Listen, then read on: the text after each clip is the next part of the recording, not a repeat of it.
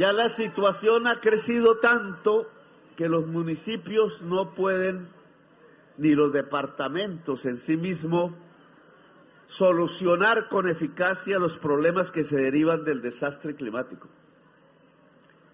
Le toca a la nación y también podríamos colapsar, hay que decirlo, si esto se intensifica de la manera como se está intensificando.